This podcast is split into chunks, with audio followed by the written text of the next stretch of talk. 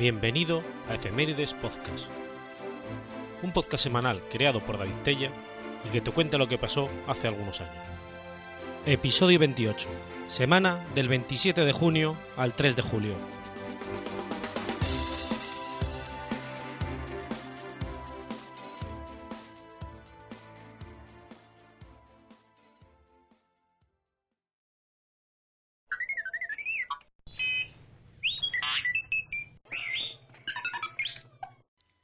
Lunes 27 de junio de 1966. Nace JJ Abrams. Jeffrey Jacob Abrams nació en la ciudad de Nueva York y se crió en Los Ángeles. Es hijo del productor de televisión Gerald W. Abrams y la productora ejecutiva Carol Abrams. Su hermana es la guionista Tracy Rosen. El primer trabajo de Abrams en la industria del cine comenzó a los 16 años cuando escribió la música para Don Doyle, la película de 1982 Night Beast. Durante su último año en la universidad, se asoció junto con Jill Mazursky para escribir una función de tratamiento de películas. Comprado por Toston Picture, el tratamiento fue la base para Taking Care of Business, la primera película producida por Adams, protagonizada por Charles Grodin y James Belushi.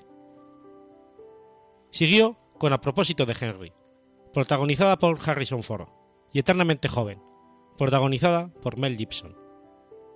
También escribió con Mazursky el guion de la comedia Gone Fishing, protagonizada con Joe Pesky y Danny Glover. En el 94 formó parte de los Propeller Heads, experimentando con animación por tecnología de ordenador y fueron contratados por Jeffrey Katzenberg para desarrollar la animación de la película Shrek.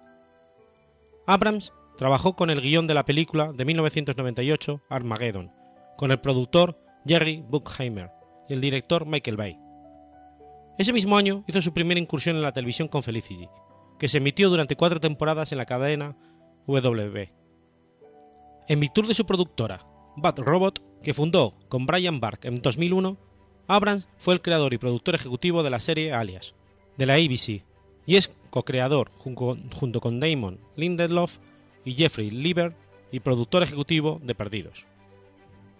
Más tarde, coescribió la adaptación para televisión de Historia de dos ciudades, para el, para el estreno de la tercera temporada de Lost. Al igual que con Felicity, Abrams también compuso la apertura musical para Alias y Perdidos. En 2009 dirigió la película de ciencia ficción Star Trek, que produjo junto con el co-creador de Lost, Damon Lindelof. Si bien se especuló que estaría escribiendo y produciendo una adaptación de Stephen King, La Torre Oscura, serie de novelas, manifestaron públicamente en noviembre de 2009 que ya no estaban buscando a, tomar parte en este proyecto. En 2008, Abrams co-crea la serie de ficción Fringe, por la que también compuso el tema musical. En 2010 escribió y dirigió Super 8 para la Paramount, película de ciencia ficción coproducida por Steven Spielberg y Brian Bark, que fue estrenada el 10 de junio de 2011. Al año siguiente Abrams también dirige la secuela de Star Trek, Star Trek en Oscuridad, estrenada en mayo del 2013, y convirtiéndose en otro gran éxito. Sería la catapulta definitiva para que el 25 de enero de 2013 los estudios Walt Disney y Lucasfilm anunciaran oficialmente a Abrams como director y productor de Star Wars, El despertar de la fuerza, la séptima entrega de la saga de las películas de la Guerra de las Galaxias. Disney y Lucasfilm también anunciaron que Brian Bark y Bad Robot Production producirían la cinta. Tras la noticia de que iba a dirigir El despertar de la fuerza, se empezó a especular sobre cuál sería el futuro de Abrams con Paramount Pictures, estudio con el que había trabajado en la dirección de toda su obra de ficción previa a la saga galáctica, y con el que tenía un acuerdo de primera opción con su productora Bad Robot. Finalmente, las franquicias de Misión Imposible y Star Trek, en las que estuvo implicado tanto en la dirección como en la producción, han seguido realizándose sin su participación.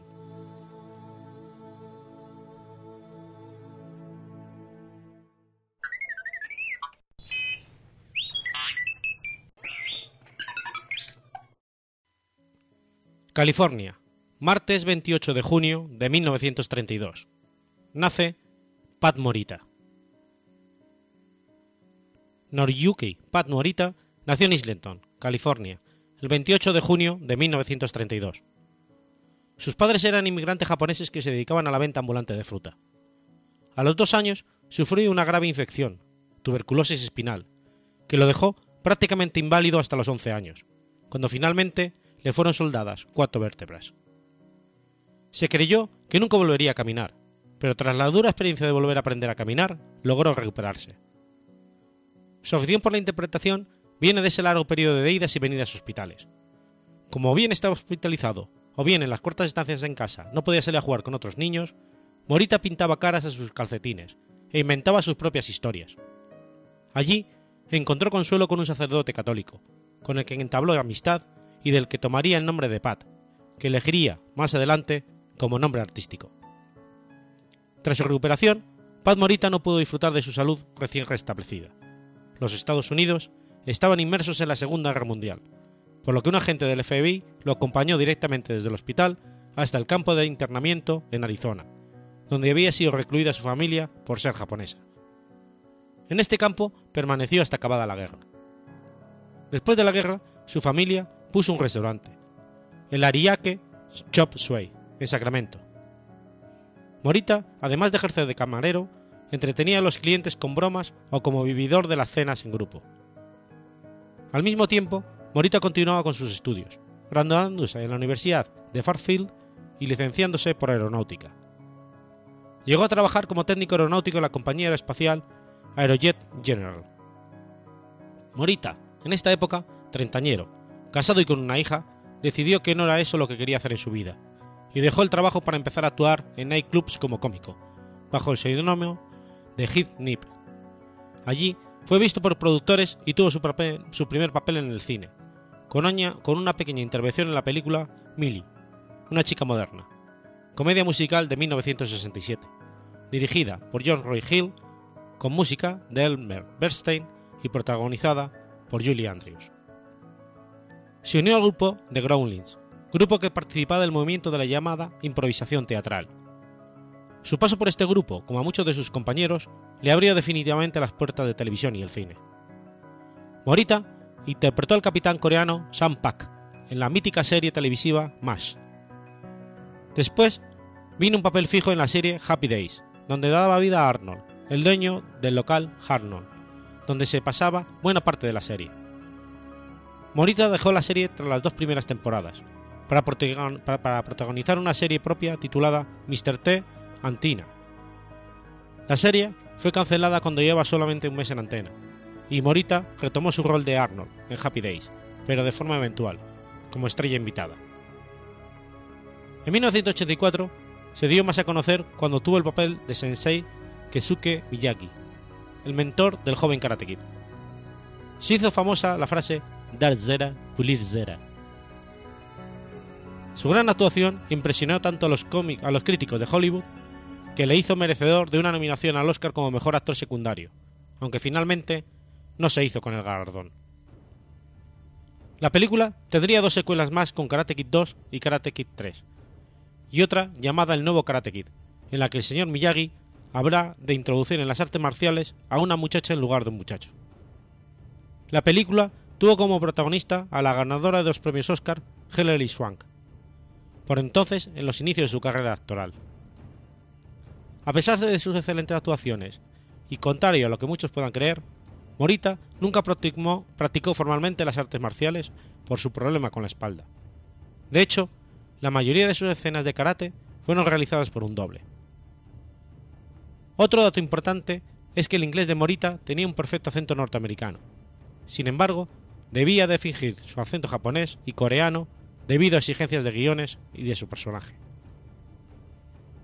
En 1987 dio vida al detective Hara, en la serie de televisión del mismo nombre, resolviendo los crímenes y casos gracias al dominio de las artes marciales, sus, sus principios espirituales y las técnicas de meditación orientales. La serie solo tuvo una duración de dos temporadas en la cadena ABC. En el 2004, Morita rodó tres proyectos cinematográficos. En uno de ellos era el protagonista, que por el retraso del tiempo de producción se estrenaron de manera póstuma. Su muerte fue natural, debido a una insuficiencia renal a los 73 años de edad, en su casa en Las Vegas en pleno rodaje de la película Princess.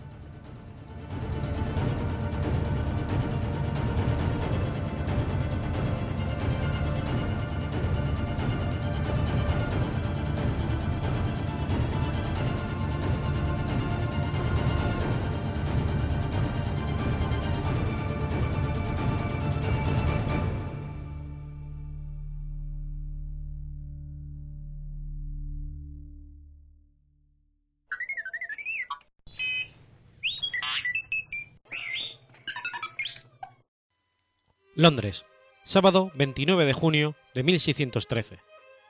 Un incendio destruye el teatro de Globe. El teatro de Globe fue construido en 1599 por Peter Street. Se encontraba a orillas del río Támesis, en las afueras de la ciudad de Londres. De aproximadamente 30 metros de diámetro, este tamaño permitía el ingreso de un total de 3.351 espectadores. A pesar de ello, no se puede saber si el teatro brindó alguna función con su capacidad colmada. El escenario era un rectángulo que sobresalía de la circunferencia de la construcción e invadía el sector de proscenio. Medía aproximadamente 13 metros de ancho por 8 metros de profundidad y un metro y medio de altura. Tenía dos trampillas a través de donde se podía llegar al escenario por la parte inferior del mismo. La primera se encontraba en el sector anterior y la otra en el posterior. La parte de abajo del escenario era conocida como el infierno, y por allí aparecían y desaparecían personajes sobrenaturales, tales como el, como el fantasma de Hamlet. Las columnas que se encontraban sobre el escenario sostenían el techo en donde se encontraba otra tampilla desde la cual colgaban personajes divinos procedentes del cielo. Probablemente estos fueran sostenidos por las cuerdas o arneses que pudieran conseguirse en esa época. Las tres puertas que daban al escenario conducían a la parte posterior de la escena, y donde esperaban su entrada los actores y por donde salían los personajes heridos que morían fuera de la escena. Estos luego eran conducidos a la altura de alguna de las puertas para que la audiencia pudiera verlos, sin la necesidad de que ingresaran nuevamente al escenario, y así comprender que habían muerto realmente. Encima de estas puertas se encontraba un balcón que era utilizado cuando se necesitaba un espacio superior para desarrollar la acción. Una de las más famosas era la de la ya conocida escena de Romeo y Julieta. Para la construcción de este teatro se utilizó material del desmantelado El Teatre. Cuando en 1597 expiró la licencia de este teatro, su dueño, James Budbegate, debió mudarlo a otro lugar del río Támesis, cambiándole el nombre. Al igual que la mayoría de los teatros de la época, The Globe era una construcción sin techo para la parte del proscenio, lo cual impedía las presentaciones los días lluviosos. Por esta razón, a causa del frío del invierno, el teatro solo funcionaba durante el verano, de mayo a octubre, mientras duraba la luz del día. Las presentaciones se llevaban a cabo durante los fines de semana. Comenzaban después del almuerzo, aproximadamente a las 2 de la tarde, y se extendían hasta antes del anochecer. Esto se hacía así por razones obvias de falta de iluminación. Las localidades costaban desde un penique en el proscenio, donde estaban de pie, hasta seis en la platea.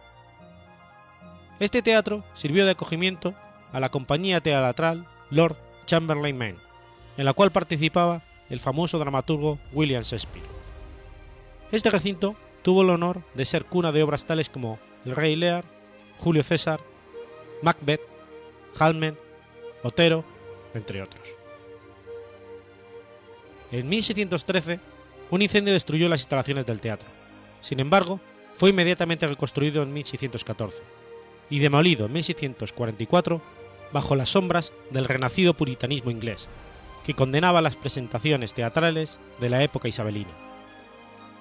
En el año 1997, el teatro volvió a abrir sus puertas bajo el nombre de Shakespeare Globe Theatre, respetando las formas de la antigua construcción. El recinto se encuentra a unos 200 metros del sitio original donde abrió sus, sus puertas por primera vez. Al igual que el original, solo se exponen obras teatrales durante la estación de verano, pero a diferencia de este, solo tiene una capacidad para unas 1.500 personas.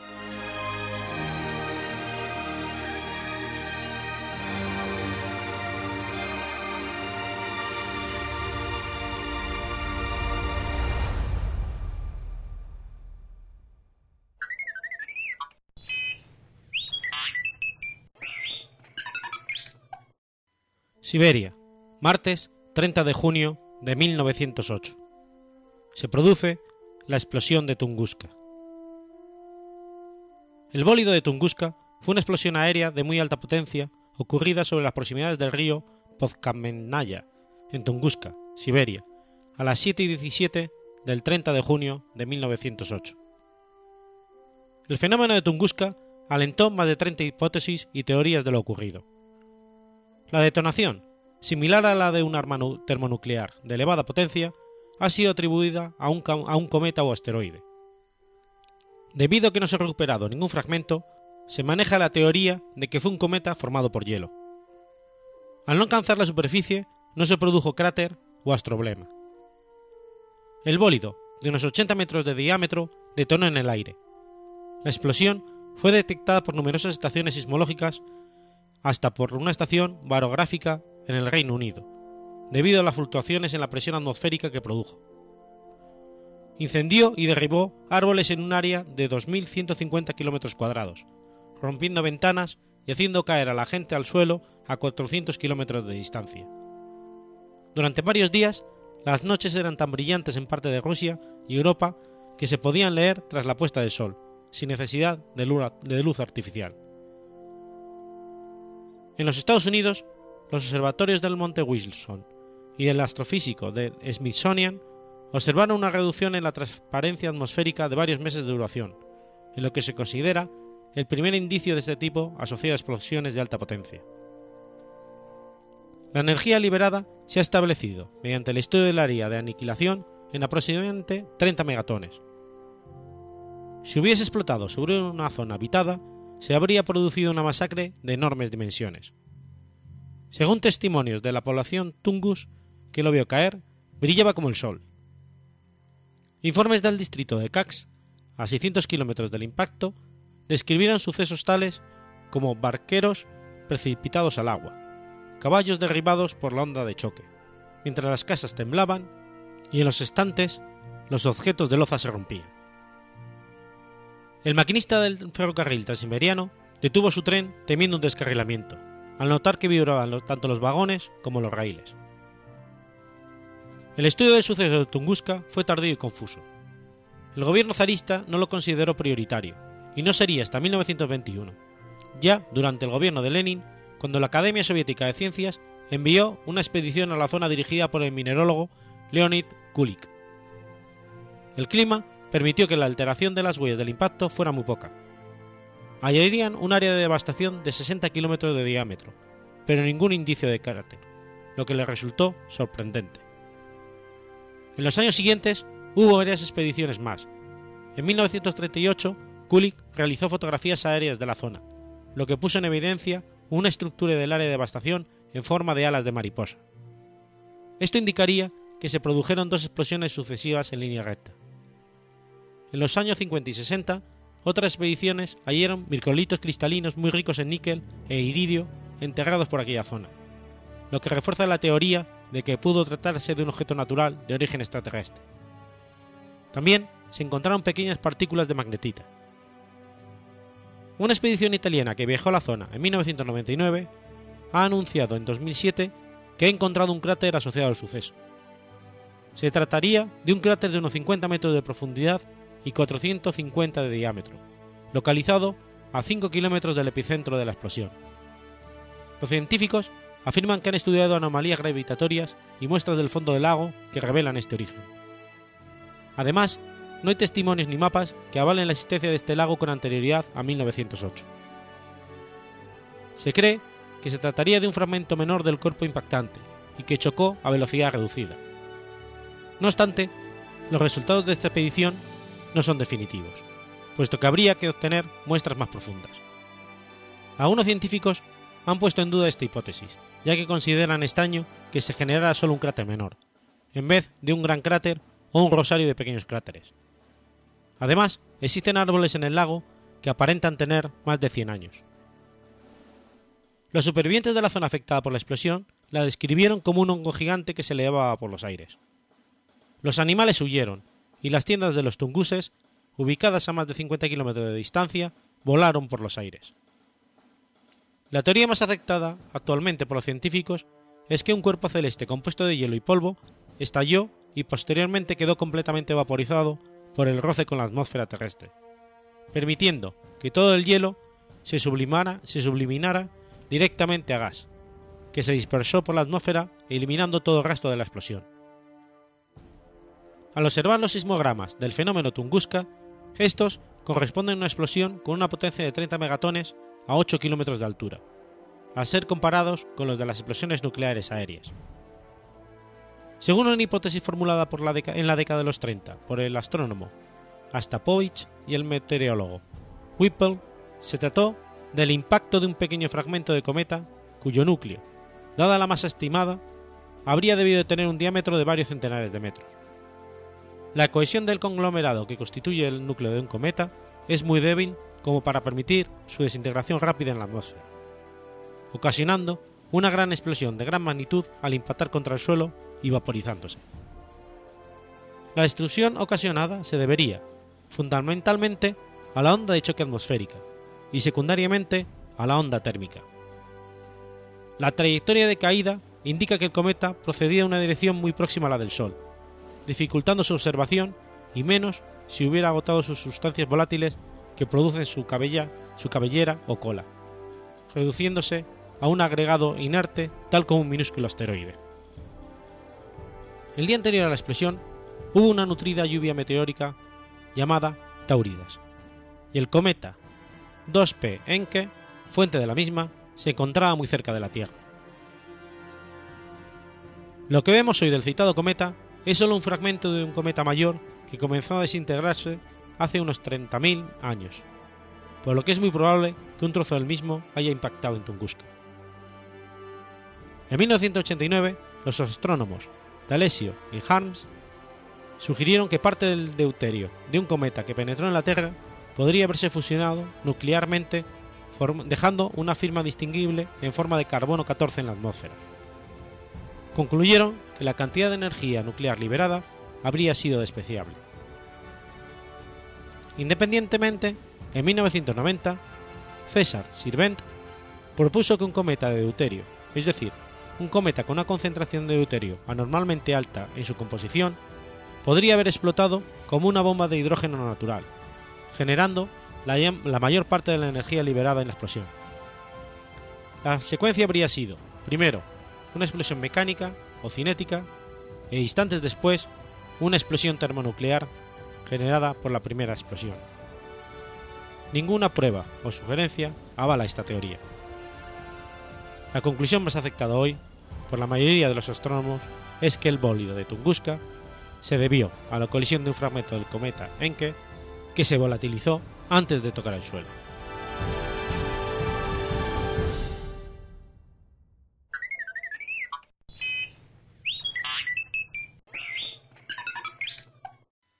Atarfe, Granada, sábado 1 de julio de 1431. Ocurre la batalla de Legueruela. La batalla de Legueruela tuvo lugar el 1 de julio de 1431, en las inmediaciones de la Medina Elvira, situada en la Sierra Elvira, término municipal de Atarfe, en la provincia de Granada, España. Fue tal el desastre que se produjo que únicamente quedó en pie una pequeña higuera que dio nombre a la batalla, también conocida como la Segunda Batalla de Elvira.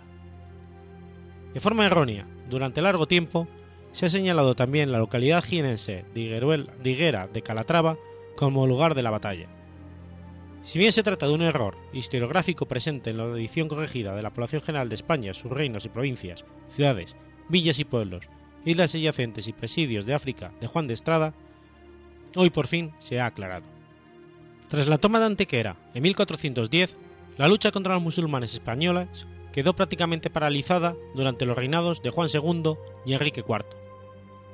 Estos dos débiles monarcas, enredados en guerras civiles y dinásticas, apenas inquietaron a los nazaristas granadinos, cuya debilidad era notable a causa de un progresivo aislamiento del mundo musulmán magrebí, de su evidente pequeñez geográfica y de sus disensiones civiles, aún más graves que las castellanas.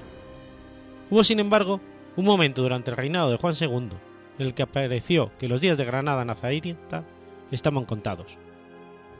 En 1431, el rey acaba de hacer las paces con los infantes de Aragón. Contaba 25 años y por un momento se sintió lleno de ardor guerrero y dispuesto a ensanchar su reino a costa del reino musulmán. Tres ejércitos castellanos se internaron, uno en la Vega de Granada, otro en la serranía de Ronda y el tercero en la zona de Montefrío. Juan II, el ejército real, numerosas mesnadas nobiliarias, los caballeros de Santiago y 3.000 lanzas aportados por Pablo de Luna penetraron en territorio granadino desde Córdoba y establecieron un campamento cerca de Sierra Elvira, a unos 10 kilómetros de Granada. El 1 de julio, según relata el granadino La Fuente Alcántara, Don Juan, que se paseaba impaciente en la puerta de su tienda, vestido con todas las armas, cabalgó con una comitiva de grandes y capitanes, y dio al grueso del ejército, que descansaba sobre las armas, la señal de acometer. Juan Álvarez Delgadillo desplegó la bandera de Castilla. No eran solo caballeros de Granada, adiestrados en las justas de Vivarrambla, y de todo el linaje de ejércitos secuestres, los que allí combatían. Tribus enteras, armadas con flechas y lanzas, habían descendido de la montaña de las Alpujarras y conducidos por sus alfaquis, poblaban en guerrilla el campo de batalla.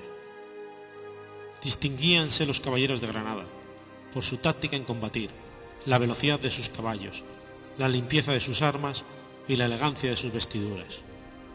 Los demás voluntarios señalábanse por sus rostros denegridos, sus trajes humildes, sus groseras armas y la fiera justicia de los modales. Esta musedumbre allegadiza quedó arrollada al primer empuje de la línea castellana. Pero comenzaron los peligros y las pruebas de valor cuando hizo cara a la falange de Granada. Chocaron los preteles de los caballos y los jinetes encarnizados. Mano a mano, no podían adelantar un paso sin pisar el cadáver de un adversario. Ni moros ni cristianos cejaron hasta que el condestable esforzó sus caballos, invocando con, tremendas voces, Santiago, Santiago. Los granadinos comenzaron a flaquear y al querer replegarse en orden, no pudieron resistir el empuje de aquella caballería de hierro y se, y se desunieron, huyendo a la desbandada. Pereció en la batalla y en la consiguiente persecución, que se prolongó hasta la noche, la flor innata de la caballería y la nobleza granadinas, hasta el punto de que fuentes árabes aseguran que nunca el reino de Granada padeció más notable pérdida que en esta batalla. El bachiller Cibarreal, que combatió en Sierra Elvira, asegura que los muertos e feridos serían más bien más de 30.000, cifra que parece excesiva, pero que habla de la magnitud de la batalla y de la mortandad sufrida por los granadinos. Juan II no sacó provecho de su victoria, mal aconsejado por algunos de sus nobles, celosos de la gloria que en aquella jornada se había ganado el condestable. Decidió levantar el campo y replegarse hacia Córdoba, con el pretexto de que eran escasas las provisiones. Se contentó el rey con imponer un nuevo rey en el trono granadino, recibir su homenaje y tributos. En la década siguientes, los enfrentamientos internos, que han recibido el nombre de Guerra Civil Castellana, hicieron imposible reanudar operaciones militares significativas, hasta la definitiva conquista en la Guerra de Granada, llevada a cabo por los reyes católicos contra Boabdil. En los muros de la sala de batalla del monasterio del Escorial, Felipe II encargó realizar un fresco representando la batalla, que es, seguramente, la pintura de historia más extensa.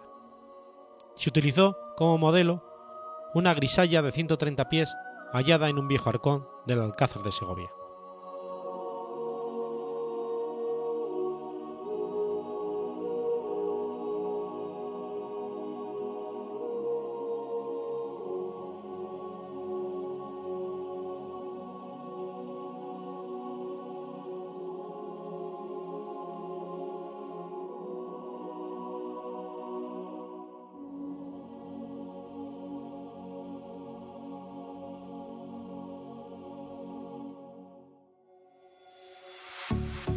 ¿Sabes que el podcast que estás escuchando se presenta a los premios de la Asociación Podcast? Si quieres ayudarle a llegar a la final y a conseguir más visibilidad, Tienes hasta el 26 de junio para apuntarte como simpatizante en la Asociación Podcast. Es gratis. Como simpatizante podrás votar en la primera fase a este y al resto de tus podcasts favoritos en todas las categorías de los premios. Además tendrás una oportunidad inmejorable de conocer nuevos podcasts. Y si quieres participar en la votación final, puedes registrarte como socio con una cuota anual de 20 euros. Si el podcasting es lo tuyo, entra en la Asociación Podcast. Más información en premios.asociacionpodcast.es y en asociacionpodcast.es.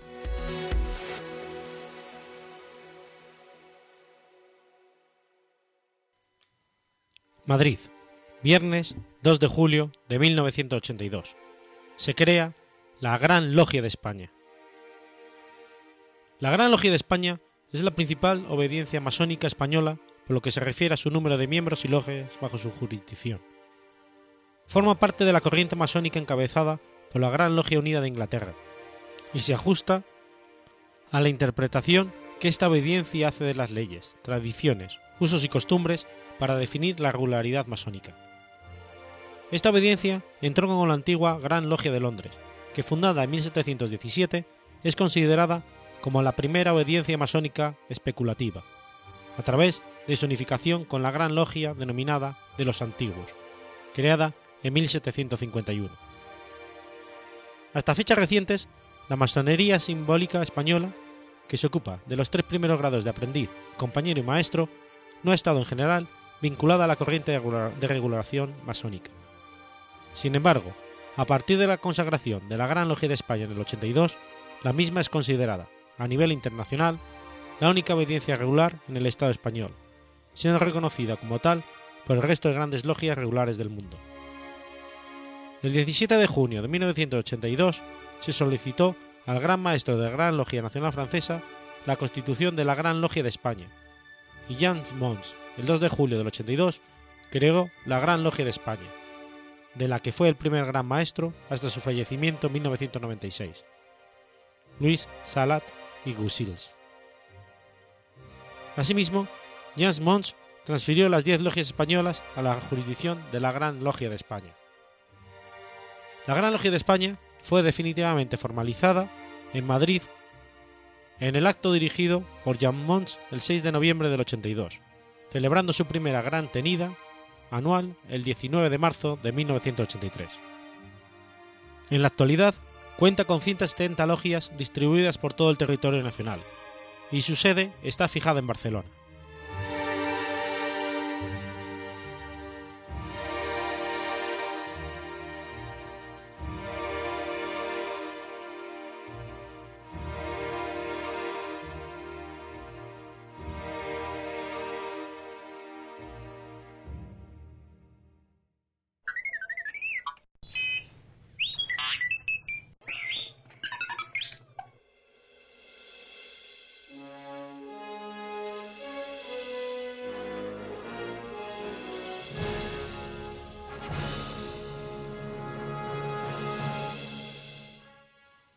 Miércoles 3 de julio de 1985. Se estrena en Estados Unidos la película Regreso al futuro.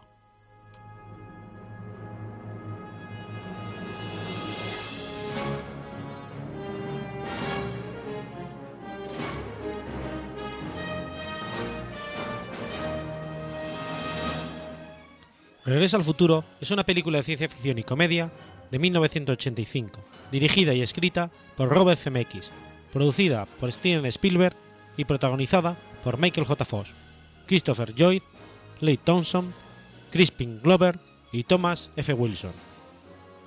La trama relata las aventuras de Marty McFly, un adolescente que es enviado accidentalmente de vuelta en el tiempo en 1985, su época a 1955. Tras alterar los sucesos ocurridos en el 55, específicamente aquellos en los que sus padres se conocieron y enamoraron, Martin debe intentar reunir a sus padres de nuevo para asegurar su propia existencia. Zemeckis y Gale escribieron el guion una vez que este último reflexionó sobre la posibilidad de haberse hecho amigo de su padre si ambos hubieran asistido a la misma escuela. Varios estudios rechazaron el libreto hasta que la producción Romancing the Stone, dirigida por Zemeckis, alcanzó el éxito de taquilla. Tras esto, Universal Pictures dio luz verde al proyecto, estando Spielberg como productor ejecutivo. Al principio, se invitó al cantante canadiense Corey Hart para que realizara las audiciones correspondientes para el rol estelar de McFly, pero rechazó la propuesta. De forma similar, Eric Stoltz participó en las pruebas de selección para el mismo papel, justo cuando Michael J. Fox se hallaba ocupado en la producción de la serie televisiva Family Ties. No obstante, durante el rodaje, los productores decidieron que Stoltz no era el adecuado para este rol. Así que Michael J. Fox nuevamente consideró encarnar a Marty McFly, ingeniándoselas para poder participar tanto en esta película como en Family Ties. Este tipo de retrasos en la producción hizo que se regrabaran algunas de las escenas durante la postproducción de la cinta, con tal de poder estrenarla el 3 de julio del 85. Tras su estreno, Back to the Future se convirtió en la película más exitosa de ese año, recaudar más de 380 millones de dólares en todo el mundo y obtener críticas positivas en su gran mayoría. Asimismo, se hizo acreedora de un premio Hugo en la categoría de Mejor Producción Dramática y un galardón Saturn como Mejor Película de Ciencia Ficción, además de varias nominaciones a los premios Oscar y Globos de Oro. Incluso, a manera de legado, Ronald Reagan la llegó a mencionar en el discurso del Estado de la Unión de 1986, mientras que en 2007 la Biblioteca del Congreso la eligió para ser preservada en el National Film Registry. Y finalmente, en el 2008, el American Film Institute la catalogó como la décima mejor película de ciencia ficción de todos los tiempos. El éxito de Back to the Future dio lugar a la producción de una trilogía de películas, así como a la creación de una serie animada y el establecimiento de una atracción en un parque temático. En el 2010, para conmemorar sus primeros 25 años de lanzamiento, la cinta original pasó por un proceso de remasterización con tal de ser estrenada de nuevo en algunas salas de cine selectas de Estados Unidos, Reino Unido y Canadá. El reestreno coincidió con la edición aniversario Back to the Future en los formatos de vídeo, DVD y Blu-ray. La compañía de videojuegos Nintendo creó un juego con este título para la NES. El juego fue criticado tanto por su jugabilidad como por el hecho de que no tenía demasiada relación con la película. Se hizo una secuela de este mismo juego ligeramente superior para la misma consola. De acuerdo a Gale, la película The Time Machine, la serie de televisión de, Twilight Zone y el cuento El ruido de un trueno fueron elementos que influyeron significativamente en la concepción de Regreso al Futuro. Igualmente, las historietas de DC Comics sirvieron de inspiración para la trama, pues historias como ¿Qué hubiera sido si Krypton jamás hubiese explotado? o ¿Qué hubiera sido de Lois Lane si, hubiese, si se hubiese casado con Les Luthor? eran del agrado tanto de Gale como de CMX cuando eran jóvenes. Adicionalmente, el primero reveló que la producción de Qué bello es vivir de Frank Capra o Cuento de Navidad de Charles Dickens influyeron en la película. No obstante, se observa una mayor influencia de todos estos en las continuidades de Regreso al Futuro. El expresidente de Estados Unidos, Ronald Reagan, entonces en el cargo cuando se estrenó la película, declaró ser un fanático de ella.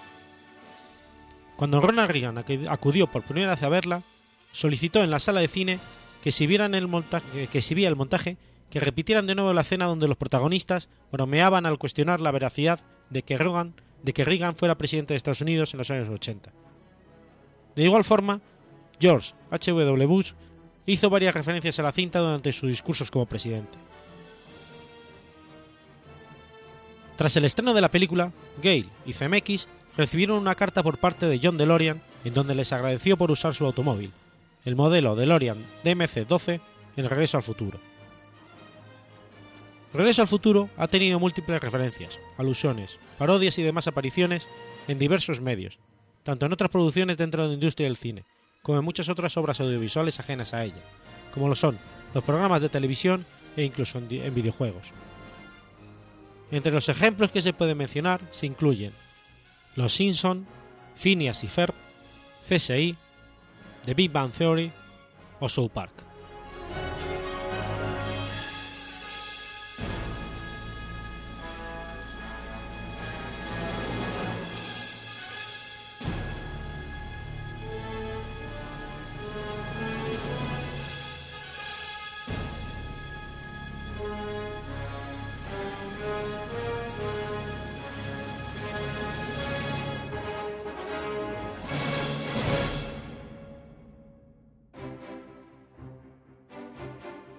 Has escuchado Efemérides Podcast.